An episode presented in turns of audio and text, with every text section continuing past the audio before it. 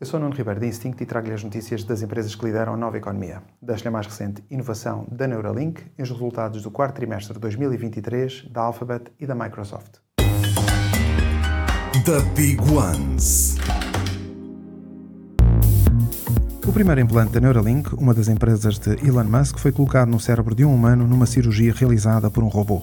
Batizada de Telepathy, o implante permite controlar smartphones e computadores através da atividade cerebral e os primeiros utilizadores-alvo são pessoas sem mobilidade nos membros.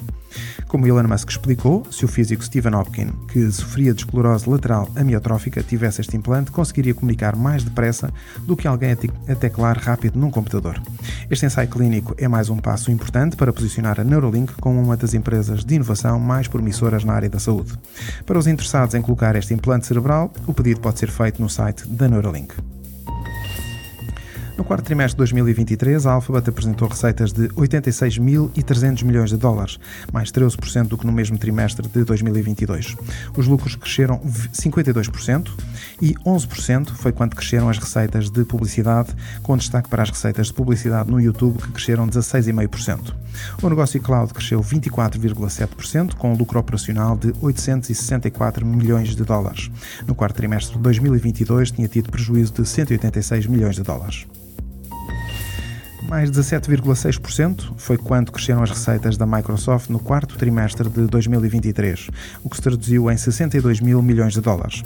Em comparação com o quarto trimestre de 2022, os lucros cresceram 33,5%. O bom desempenho do negócio cloud é um dos principais responsáveis pelos resultados, com um sólido crescimento de 30% se compararmos com o quarto trimestre de 2022.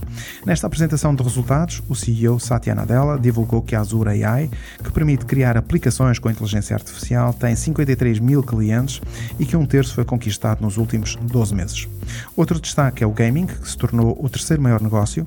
As receitas foram impulsionadas pela Activision Blizzard, a empresa de videojogos que a Microsoft concluiu a compra em outubro do ano passado. Super Toast by Instinct.